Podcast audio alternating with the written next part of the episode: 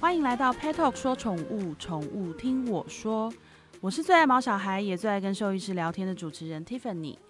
呃，大家很多人都知道，我们家最近来了一只三个多月、快要四个月的幼犬，一只小比熊。然后民以食为天，其实对任何动物都一样。我觉得我现在最关心的就是它吃的的的问题，因为幼犬它正在发育、正在长，然后饮食的内容又关系到就是呃它的便便的状态啊，还有它生长发育的情况。所以我觉得饮食真的是我现在最关心、最关心的一件事情。那今天我们特别邀请到小。部动物医院的吴乃胜兽医师吴院长，然后来帮我们一起解答一下关于狗狗饮食、猫咪饮食我们需要注意的一些事情。欢迎吴院长，Tiffany 你好，以及现在正在收听的各位家长，大家好，我是吴乃胜兽医师，现在是小布动物医院的院长。啊，吴医师，我这一集其实完全是自肥，因为我自己有满山满谷的问题。就即便就是，其实大家都一直跟我说，就是狗狗就是要给它吃饲料，因为这是对它最好最好的方式，不要自己随便去添加一些有的没的。可是像最近啊，我我现在目前我都是给它吃干饲料，然后就是幼犬专用的干饲料。可是就有人很多人跟我讲说，哦，你应该帮他添加一点鸡胸肉啊，你应该什么一个礼拜要给他吃两次牛排啊。小布医师，对不起，我觉得叫你小布医师真的都比较顺。小布医师。你觉得这件事情是需要的吗？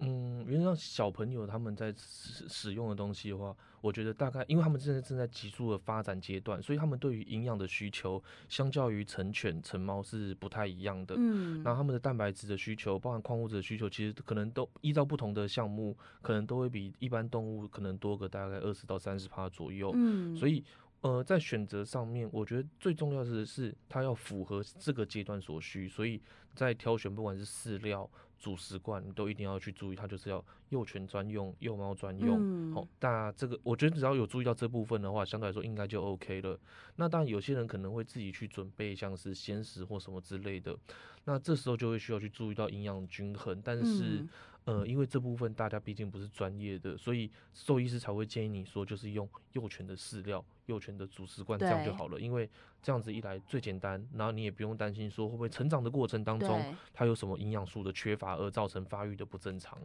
对，因为像我的狗一开始本来吃饲料吃的好好的，然后后来我有一天就也是听信了某位热情的友人，他就是跟我讲说，哦，你要给他加一些地瓜，还要加一些鸡胸肉，然后我真的还照做了，结果第二天迎接我的是一坨软烂的大便，真是吓坏我了，我马上就打消这个念头。然后可是很多人都这样讲啊，那到底医生我们要怎么怎么吃才对？嗯，我想这件事情应该很多事主、很多家长都会碰到，就是我今天突然给他加什么东西，对，哎，隔天隔天他就立刻落塞，甚至有一些比较激烈的，甚至还会呕吐给你看。那我们在饲料要做添加、要去做更换的时候，永远都要记得我们要循序渐进，我们不要一次就是放太多，因为他们的肠胃道相对来说比较敏感，嗯，所以你一次要更换太快的时候，他们的肠胃没有来不及消化，没办法，他们肠胃的菌虫没办法去适应，这时候就会出现一些比较急性一点的症状。那在幼犬的过程当中的话，其实我会比较建议的事情是，你还是会以饲料为主，因为。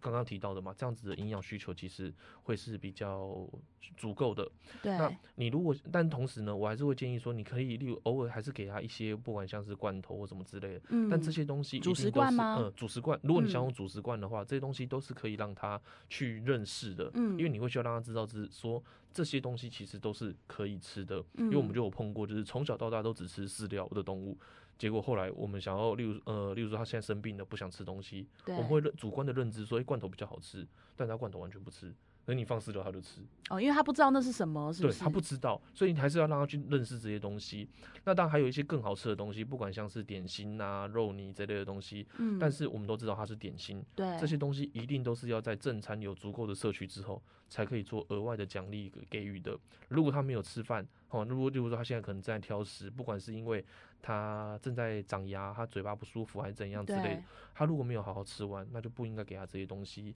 以免养成他挑食的习惯。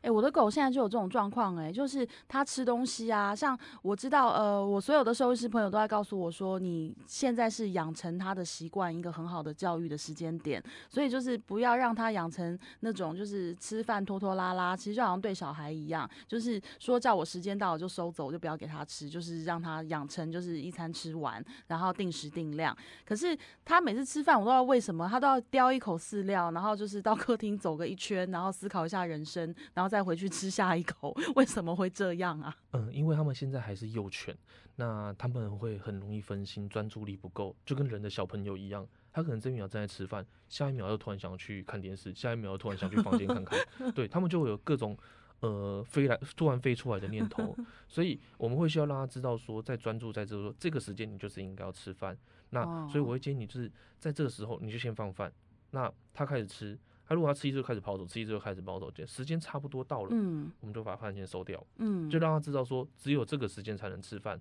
那反复个几次哦之后，对不对？他会知道这件事情，那接下来他就会比较容易乖乖的去吃饭了。所以在等到下一餐之前，让他饿没关系，万一他没有吃完，他饿的的话，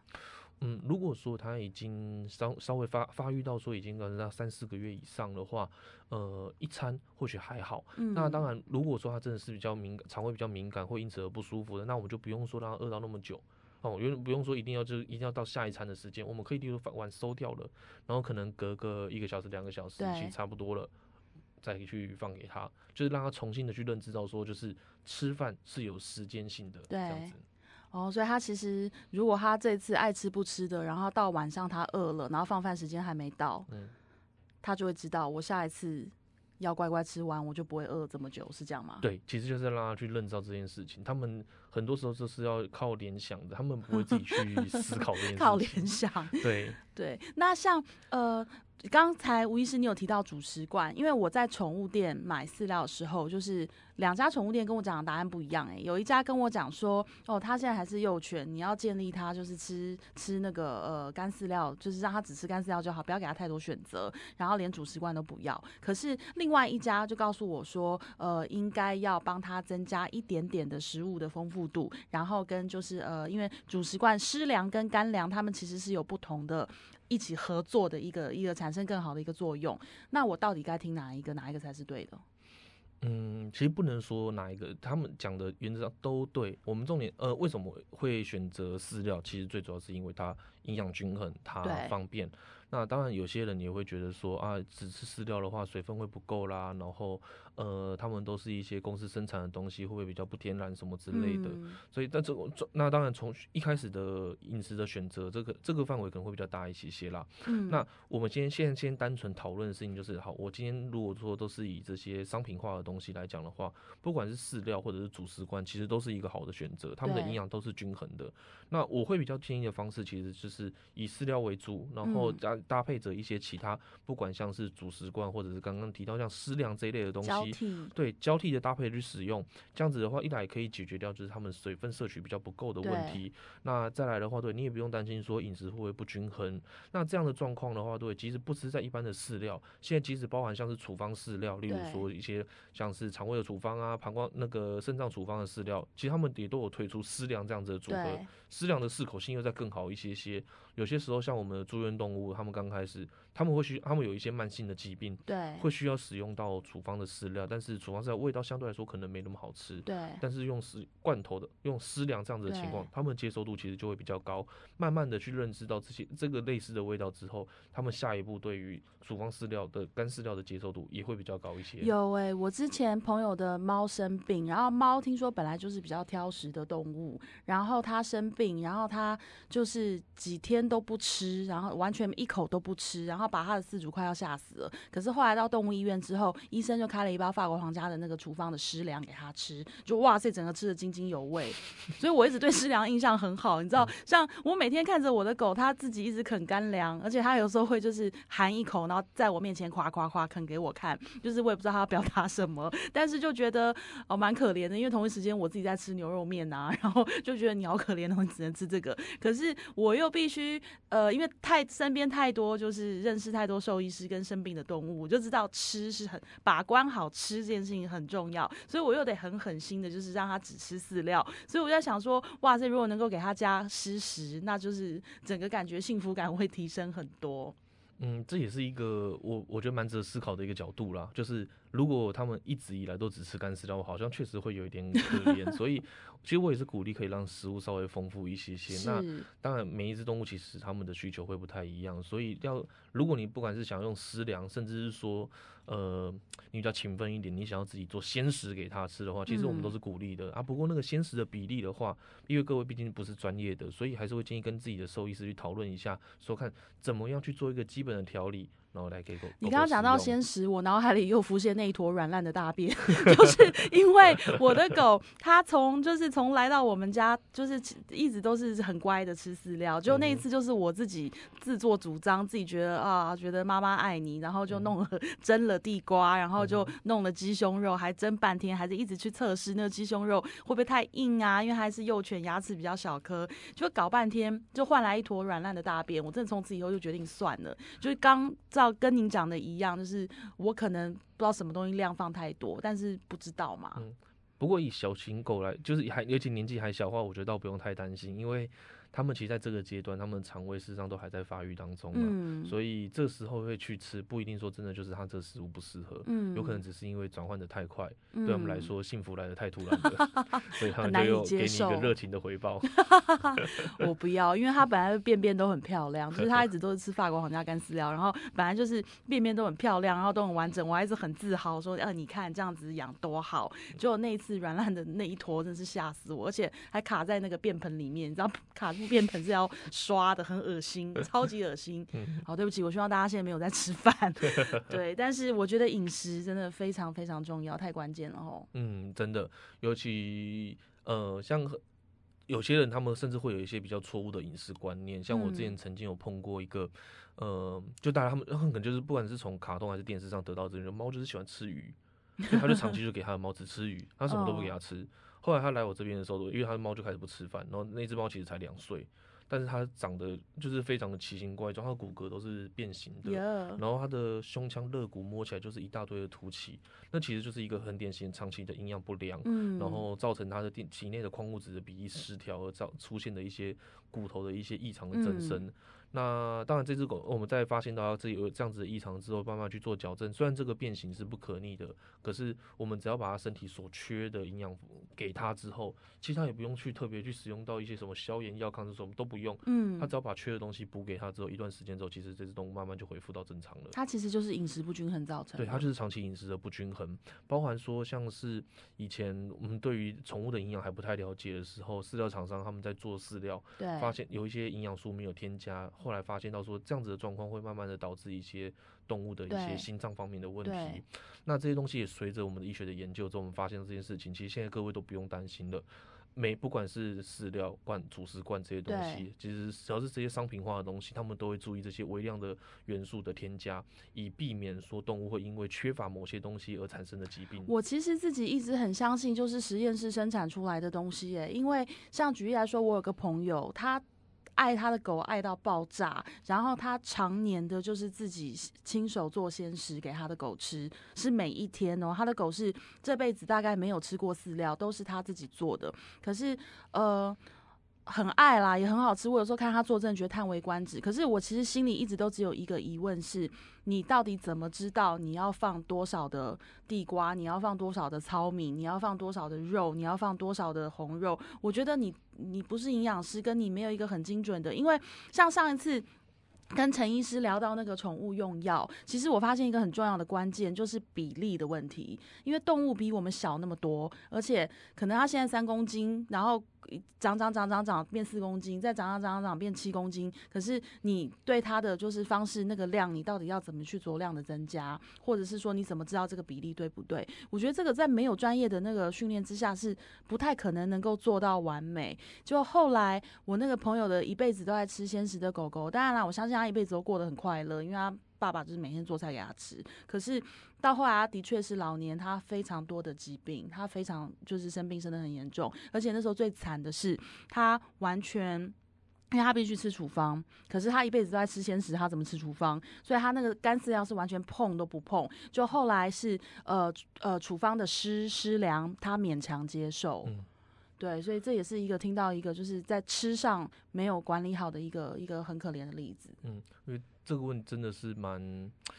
嗯，不要说是对饲主，即使是医师，对我们来讲的话，也因为这些东西在学校其实也没有特别的一个学程。对，那我们也是透过出来之后，我们的一些持续的进修，然后慢慢去了解到这东西。那至少像我们现在会知道说，一只动物啊，不管像是狗或猫，我们会希望说它们的蛋白质的比例至少在这饮食以对现实来讲的话，至少会希望到三分之一以上。对，那甚至说，如果是以幼猫来讲，以猫来讲的话，它们蛋白质的比例甚至可以拉到接近到五成。如果再说没有特别的一些其他的问题的话，其实你拉到五成以上会更好。那成长的阶段，他们每一个阶段其实都有不同的所需的比例。对，那会依照他们的大便的状况，依照他们的生活的习惯，其实这些东西都会需要去做调整的。所以每一只动物没有一个公用的配方可以去嗯给你们嗯。去参考用，所以才会建议说，如果真的有这方面的需求的话，都会会要跟你的医师去讨论一下，嗯，看从他的身体的健康的检查报状况，从他的嗯验血报告，然后来去看看说，诶，可以做什么样的调整。那另外一个就是先使我们没办法去抓到一个说，诶，怎样的热量，他吃的到底够不够，嗯热量嗯够不够，这个部分倒不用太担心。其实各位家长是在家里的话，你们就是你们当你们在喂食之后，对我会建议要养成固定量体重的习惯。哦，对透过他体重的变化，你就会知道说他过去的这一小段时间，对，他的热量摄取到底是不是足够的？那固定量体重还有一个好处就是，等你到年纪大了，好，那小朋友年纪大之后，如果他的体重在短时间内有急速的变化，你大概即使他都吃好喝好，对你，大概也会知道说要去看医生，因为他有问题。我就是用一种最偷吃步的方法，因为就是你知道，身为一个有很多兽医师好友的人，就是有这样的好处，就是路过打间动物医院就进去打个招呼，然后把狗丢进去，哎、那个来量个体重来看一下，这也是一个很好的偷吃步的方法，随时都可以知道它的状况。对，但这是因为 Tiffany 认识比较多医生，因为我像我们哎，我就一直跟大家讲，赶快去跟兽医师当好朋友啊！跟兽医师当好朋友好处很多哎、嗯，这倒是真的。我们我们不排斥哦，好的医病关系绝对是比较好的。因为体重这件事情，其实最近一个就是，呃，我现在最近的一个住院，他是糖尿病。对那糖尿病我们都知道，他就是会吃多、喝多、尿多。对但是医生这样讲，但是一般事主在家里看到只会觉得说，哇，他最近过得好开心哦，吃的很多哎，而且食欲很好，是不是很好，就很好。但是其实他的动物在过往这段时间体重一直在消瘦，这其实就是一个警讯。那当然，因为饲主其实发现的比较慢，他已经对等他消瘦了一段时间了，然后到某一天他到回到家的时候，发现动物是倒在地上的，他才赶快带来医院。那这种时候往往其实都是比较严重的。那比较严重的情况下的话，其实相对的你的医疗的负担可能也就会比较大一些。所以你早期发现，不只可以让动物得到更好的医疗之外，对于饲主的荷包也会比较轻松一些。哎、那其实刚刚讲到，你讲到说就是那个喂食量，因为你讲到体重，体嗯重我就想到，因为我的我的狗儿子他有一个好朋友跟他同月份生，然后就是他。呃，我的狗是比熊，然后那一只是西施，然后那只西施已经吃到就是三个月的四公斤的西施，而且它跟它吃的是一模一样的饲料，它们两个都是吃法国皇家的那个幼犬的饲料，然后就那一只就狂胖，然后我们这一只就是身材非常好，大家都说我们家这只就是一个那个 model 的身材，然后身材很好，然后就是呃就是什么都很好，然后就那只西施的饲主是我的好朋友，他就一直大叫说，到底为什么我们吃一样的饲料，然后会变成这样子？我后来发现一个很重要的关键，就是我的是定时定量，然后他的是认食，就是饲料每天是一大碗满满的放在那边，他随时想吃就去吃，爱吃就去吃。我就跟他讲说，我说你可不可以关心一下那个，因为。呃，我之前去宠物店，我买那个买饲料的时候，其实宠物店就一直跟我讲说，你要注意喂食量哦。他说你要看后面的那个标签。嗯对，那我觉得其实这是一个很好的提醒，因为我姐妹应该很明显完全没有在管这件事情，她就是每天让她吃好吃满，嗯然后就过胖，然后所以到后来我就跟她讲说，我就说你千万不要出去造谣，说什么吃法国皇家的饲料会变得很胖什么之类，我说完全是你自己的问题，你自己把它喂太多了。我想吃把费一定会变得比较胖一些啦，因为 他们真的，他们没有所谓的吃饱，他他们就是看到多少，他们就是一直塞一直塞，他们只会有 吃到撑，撑到已经开始想吐了，他们才会可能会停下来，不然就是真的就是你放多少就吃多少。哦，那在这种就是没有限制的饮食之下的话，都我想变胖是必然的，不要说动物了，对人也是嘛。就可能我我我我自己真的很胖，对不起。没有啦，啊最近创业那个自己开动物医院瘦了一圈，真的。所以呃，还是会鼓励，其实还是要定时定量会比较好一些些。那当然，呃，在狗狗我们还是建议定时定量，因为这样子会比较好。但是在猫的部分的话，可能有些猫可以，但有些猫其实没有办法。那因为事实上，对于猫来说，猫的消化系统的话，呃，它们是才认识的情况下的话，对，其实是不是比较符合。猫咪的天性的，嗯它们并不会说像狗这样一次就是吃很多东西，它们真的嗯就是想到吃一下，所以在猫我们比较不会太特别的要求，主要就是符合你动物的个性，跟你照顾上面方便就可以了。但是狗狗的话，我想可能跟还是要跟你的朋友讲一下，那个要稍微限制一下下比较好。哎、这样我会觉得我家的狗像猫，哎，就是它就是不是吃两口就去思考人生，然后等下再来吃。嗯，看非常有文学素养，是一个文科的人，文科的、啊。文科的，对，好有气质，然后太好，我觉得他目前得到的评语就是又是名模啊，然后现在又是文科的，坐在窗边思考人生的未来，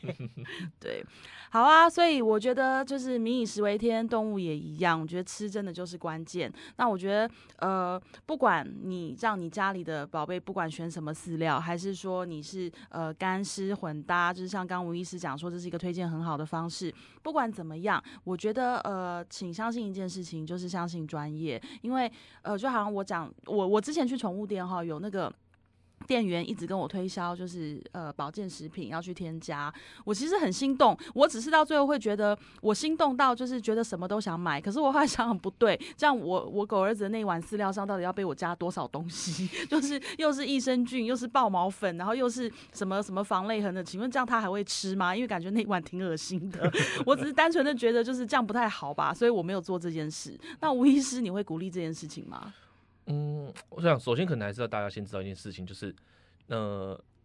不管是狗狗或者是猫猫，它们的生长所需的营养素，其实就在那一碗里面就已经都有了，就是在饲嗯料或者是是主食罐，就是你们准备的那些东西，其实里面就已经有它嗯足够所需要的营养成分了。那这些额外添加的东西的话，不管说是像是益生菌啊，嗯或者是说什么呃黑酵母啊，或对各种拉里拉杂，其实非常现在坊间太多东西了。那大家都是希望为自己的小朋友好。对，呃，我们掌握第一个大重点，就是里面不要有对动物会有负担的成分。对，哦，这是第一个。那再来就是这些东西是不是真的有必要去添加呢？不管说像刚提到的爆毛粉，嗯其实你动物只要它正常、健康、安心、嗯好好长大的话，其实它毛发本身就会是亮丽的。那所以你说真的有必要去添加像这样子的东西吗？如果当然，假设它的皮肤的状况是本来就比较不好的，对，我想在兽医师的建议下的话，都会可以考虑使用。嗯，但是如果它本来就很好了，那嗯，有需要添加吗？对，何何必呢？尤其就是加的时候，那一碗东西上面有一大堆奇奇怪怪的粉，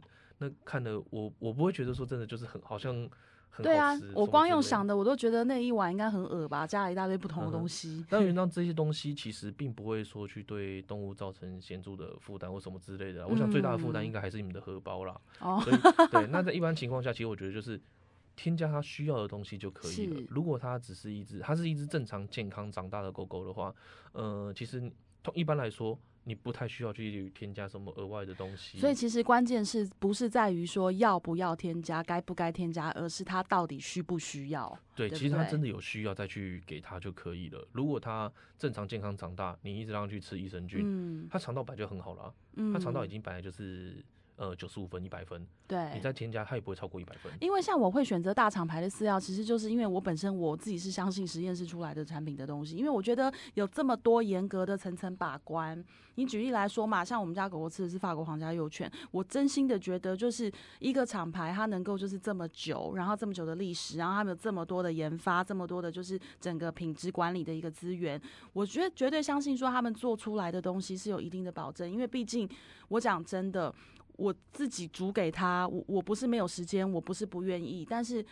我会觉得我我没有给他真正我要的，呃，他需要的东西，而人家都已经计算好了，用大数据来告诉你，那为什么不先从这里开始？这是我的想法啦。嗯，对，除了我我想呃，以他们这种，他们因为他们这种经验是非常丰富的啦，那就是通像刚刚 Tiffany 提到的，他们有大数据，他们在世界各地一直都有持续的去回收，嗯就是包含说就是他们在使用这些东西会不会有什么样的状况，还是说怎样的东西其实对于动物的发育是比较好的，所以嗯他们里面的营养的结构的成分一定我相信会是对动物来说是最适合的。嗯今天，除非真的就是他们在使用他们的东西，比如说可能真的就是说哦，它可能对某个成分过敏，对它会拉肚子啊，或怎样，或者是说今天真的是动物本身有一些疾病，然后它可能真的是需要去做其他的调整，不然的话，其实他们是一个，我是觉得是一个蛮方便、蛮不错的一个选择。所以吴医师，像我家狗狗目前它都正常，就譬如说它的，呃，它也没有什么泪痕的问题啊，然后跟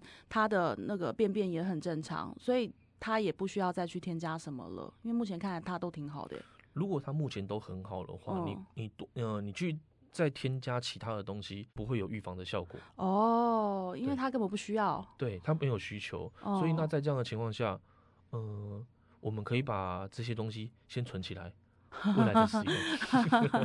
好了解，所以就是其实呃正确吃，然后好好吃，然后养成一个良好的习惯。我觉得这听起来就是好像再正再正常不过，但其实我知道对很多毛爸妈来说非常难做到。就好像我那姐妹就是每天无限制让她的狗吃把肥，可是嗯为了健康，就是我们还是要节制一下，还是要把关一下对，。真的不是多吃就好，不管是饲料或者是嗯保健品，都不是多就好，吃它需要的就嗯 OK 了。嗯，太好了，我觉得这结论很棒。好啊，那今天我们谢谢小布动物医院的吴乃胜院长。那今天跟你聊天很开心，我们也希望我们的呃毛爸妈们都有很好的收获。下周同一时间，请大家一起回来听我们的 Podcast。我们下周见喽！我是 Tiffany，我是吴乃胜兽医师，拜拜，拜拜。